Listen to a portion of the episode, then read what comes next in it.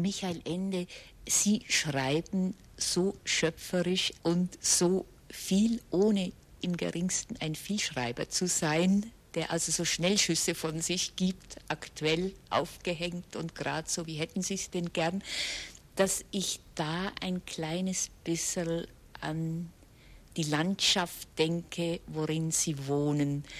Haben Sie für sich selber das Gefühl, dass Sie wie die Kampagne eigentlich so in stiller Stetigkeit schreiben? Ach, wissen Sie, das ist eine Gewissensfrage, die Sie mir da stellen. Ich bin eigentlich sehr faul. Und äh, zum Schreiben muss ich mich immer richtiggehend zwingen. Es ist gar nicht so, dass ich sehr viel schreibe. Ich denke sehr lang nach über das, was ich schreibe, ehe ich mich überhaupt an den Schreibtisch setze, weil ich gemerkt habe, dass wenn man Dinge zu früh zu Papier bringt, verdirbt man sie oft, weil man sie schon ans Tageslicht zieht, noch ehe sie wirklich ausgegoren sind. Für mich besteht der größte Teil der Arbeit eigentlich darin, erst äh, lange Zeit abzuwarten, bis eine Geschichte klar mir vor Augen steht und so weit ist, dass ich sage, so, jetzt kann ich sie hinschreiben.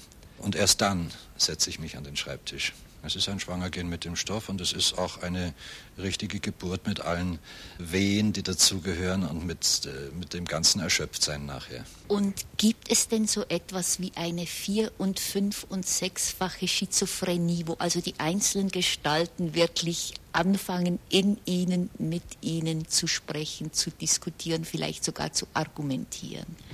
Ja, nur das darf man sich natürlich jetzt nicht irgendwie so wie Visionen oder sowas vorstellen. Aber es passiert, dass eine Figur, wenn sie ihren Charakter gefunden hat, wenn sie wirklich ihr Eigenleben bekommen hat, sich selbstständig macht. Das heißt, man kann dann mit ihr nicht mehr alles machen, was man will oder wovon man meint, die Geschichte erfordere es jetzt, sondern man muss dann der Figur Raum geben und ihr, ihr Recht geben sozusagen, ihr Lebensrecht geben, sich so zu entwickeln, wie sie selber es verlangt und braucht. Nur das ist eine sehr subtile, sagen wir mal, eine, eine Sache des, des Gefühls. Nicht? Dass, ein, dass man einfach sagt, diese Figur kann den oder den Satz gar nicht sagen, das geht gar nicht mehr. Ursprünglich hatte man sich mal ausgedacht, die soll an der Stelle dann diesen Satz sagen. Und wenn man dorthin gekommen ist an die Stelle, merkt man, die kann den gar nicht sagen. Das ist unmöglich, den muss eine andere Person sagen, diesen Satz. Also in dem Sinn werden die Figuren selbstständig und, und gewinnen Eigenleben und gewinnen auch eine eigene Überzeugungskraft und führen mich auch manchmal dazu, dass ich den gesamten Verlauf der Geschichte ändern muss, um der Figur willen. Also gerade bei der unendlichen Geschichte ist mir das ja passiert. Ich sollte es ursprünglich nach einem Jahr, nachdem wir es verabredet hatten, beim Verleger abliefern, das Manuskript. Und nach einem Jahr habe ich den Verleger angerufen und habe hab ihm sagen müssen, ich kann dir das Buch nicht geben aus dem einfachen Grund, weil Bastian aus Phantasien nicht zurückkehrt. Er weigert sich zurückzukehren. Das hört sich natürlich jetzt an, als, als wäre es ein, äh, ein, ein Witz, aber es ist tatsächlich so, man kann natürlich dann durch einen dramaturgischen Gewaltakt die Figur zurückbefördern irgendwie in ihre äußere Realität, also den Bastian. Aber das schien mir unredlich. Ich dachte, nein, ich muss jetzt mit dem Bastian einfach den ganzen Weg durch Phantasien gehen, bis die Figur von sich aus wirklich das Bedürfnis entwickelt, zurückzukehren in ihre Wirklichkeit, obwohl ich keine Ahnung hatte, wie das geschehen würde. Nicht? Für mich ist das Schreiben eines Buches ja selber immer ein totales Abenteuer. Ich habe ja nur eine ungefähre Vorstellung vom Thema und dann beginne ich und, und dann führt mich die Geschichte weiter und manchmal führt mich die Geschichte eben auch sehr abenteuerliche Wege, die ich mitgehen muss. Ich hatte bis zum letzten Kapitel keine Ahnung, wo der Ausweg aus Phantasien sein würde. Erst im letzten Kapitel hat sich mir selber ergeben, dass eben Aurin genau das, was einem in Phantasien die größte Macht verleiht, zugleich auch der Weg ist, der wieder hinausführt. Nicht? Nach Momo, nach der unendlichen Geschichte, haben Sie sich nun dem Musiktheater zugewandt. Ihre neueste Arbeit ist das Textbuch Gogolori in Bayerisch, in einem bäuerischen Bayerisch. Und vielleicht sollten Sie ganz kurz diese Geschichte zumindest gestrafft nacherzählen. Oh, das ist natürlich schwer. Äh, es handelt sich um die alte Sage vom Gogolori. Das ist eine Volkssage aus dem Ammerseegebiet. Der Gogolori ist ein Naturgeist, man könnte sagen ein bayerischer Pan, der überall, wo er hinkommt, Fruchtbarkeit und Segen bringt, aber zugleich sich auch immer sehr ungebührlich benimmt sogar sehr unanständig benimmt eigentlich, aber eben sehr generös ist in seinen Geschenken. Das ist ein Motiv, was Sie in vielen Völkern und bis in die Antike zurück äh, finden können. Und meiner Ansicht nach ist dieser Stoff auch im Bayerischen, geht er bis aufs alte Keltische zurück. Äh, es gibt keinen Beweis dafür, aber ich vermute es jedenfalls. Das Wort stammt, Gogolori stammt wahrscheinlich vom lateinischen Genius cuculatus, das heißt der mit der Kutte. Er wird auch immer dargestellt als ein Pan mit einer Art Mönchskutte an. Möglicherweise stammt sogar das, das Münchner Kindl davon ab. Nun ist ja dieser Gogolori eine Auftragsarbeit des Gärtnerplatztheaters in München und nicht etwa irgendwie für Oberammergau geschrieben. Es ist also ein kleines Personal. Ja, es sind äh, sieben Darsteller. Eine davon ist eine reine Sprechrolle und die anderen sechs sind sowohl Gesangs- als auch Sprechrollen. Es ist also ein, ein relativ kleiner Aufwand an Schauspielern nötig. Allerdings müssen die Schauspieler alle bayerisch können. Aber das dürfte ja in München nicht allzu schwer sein, sieben Schauspieler aufzutreiben, die wirklich bayerisch können. Auch die Orchesterbesetzung ist verhältnismäßig klein. Es ist ein Kammerorchester von vielleicht 30 mm, Musikern, von denen allerdings eine ganze Reihe Solisten sein müssen, weil es sehr schwere musikalische Partien zum Teil sind. Und hier sollten wir vielleicht davon sprechen, wie Sie als Textautor Ihren Komponisten Hiller gefunden haben.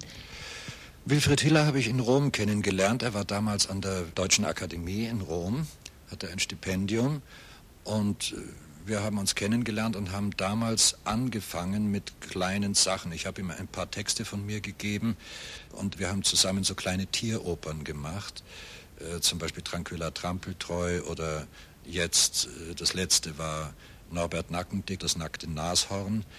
Das sind so kleine Tieropern, die inzwischen sehr viel gespielt werden, vor allem von Marionettentheatern auch. Ist auch als Platte rausgekommen inzwischen. Und nachdem wir uns da so nach und nach zusammengearbeitet hatten und auch einen ganz bestimmten Stil entwickelt haben, ist das jetzt eigentlich die erste größere gemeinsame Arbeit, die wir getan haben.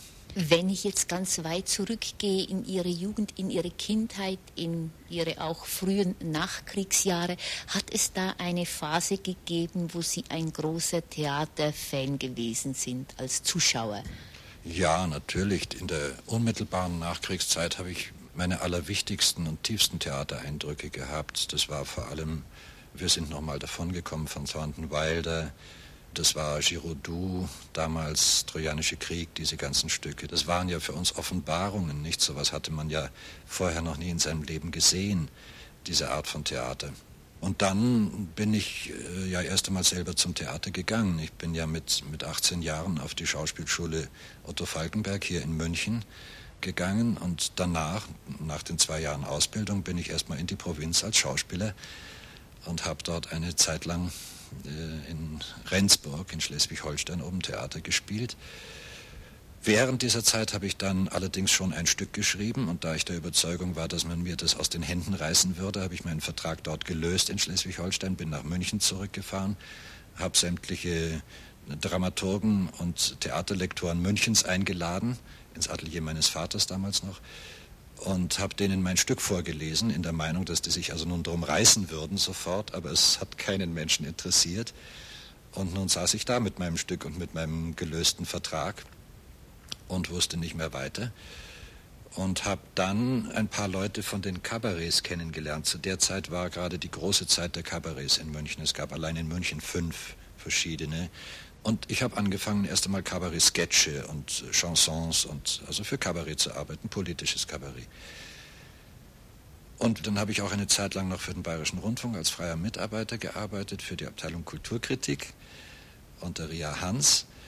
Und während dieser Zeit schrieb ich dann das äh, Manuskript meines ersten Kinderbuchs, nämlich den Jim Knopf.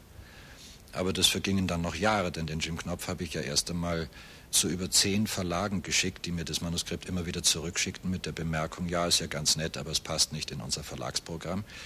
Zwei Jahre habe ich es von einem Verlag zum anderen geschickt, bis es dann schließlich äh, der Stuttgarter Tienemanns Verlag angenommen hat und dort ist es dann herausgekommen und ist auch dann innerhalb eines Jahres eigentlich ein Erfolg geworden.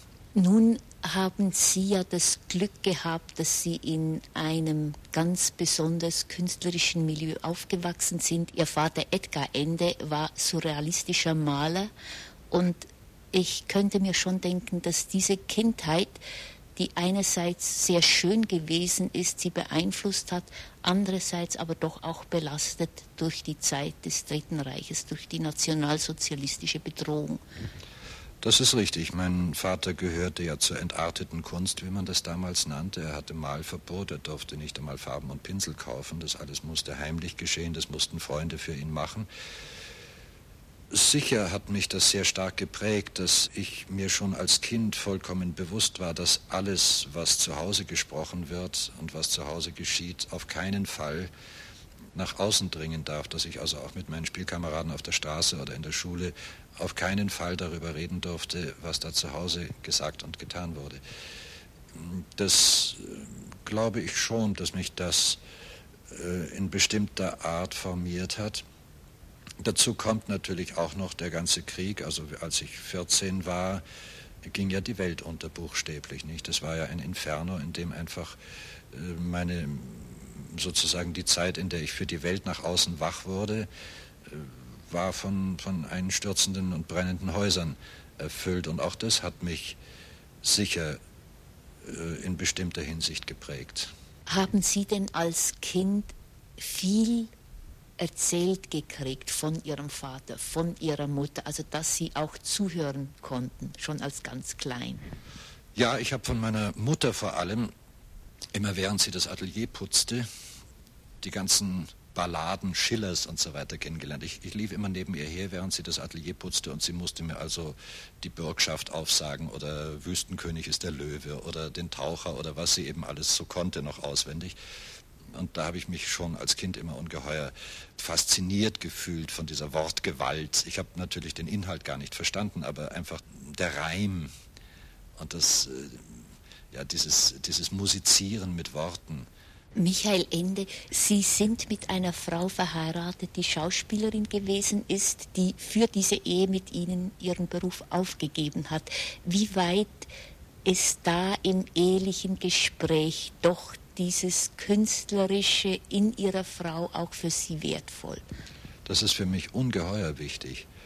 Jede Zeile, die ich schreibe, lasse ich mir von meiner Frau vorlesen und bespreche ich mit meiner Frau gerade vor kurzem, ich habe jetzt gerade mein neues Manuskript abgeliefert im Verlag und wir sind bis um drei Uhr nachts gesessen und haben gemeinsam den Text nochmal überarbeitet, haben hier noch ein Wort gestrichen und dort noch einen Satz dazugefügt und so weiter. Und da ist mir das, was meine Frau dazu sagt, immer von größter Wichtigkeit. Sie hat ein ungeheuer feines Sprachgefühl und ist auch unerbittlich als Kritikerin. Und das ist mir sehr viel wert.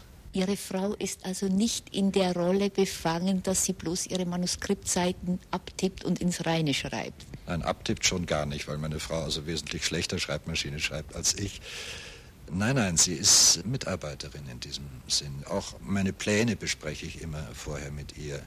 Sie ist eigentlich die einzige Person, mit der ich, sagen wir mal, Ideen besprechen kann, die noch ganz unausgegoren sind, aber die sofort auch spürt, ob da etwas drin ist. Und im Gespräch mit ihr kann ich das dann manchmal auch mir selbst erst zu Bewusstsein bringen, was da drin ist. Das, denke ich, ist sehr, sehr wichtig, dass aus dieser Echowirkung dann eigentlich erst die Klarheit entsteht. Ja, ja, ja, das ist sehr wichtig. Man kann im Grund, oder jedenfalls ich kann im Grund nicht so völlig allein für mich am Schreibtisch mir was ausbrüten, sondern ich brauche immer den Gesprächspartner.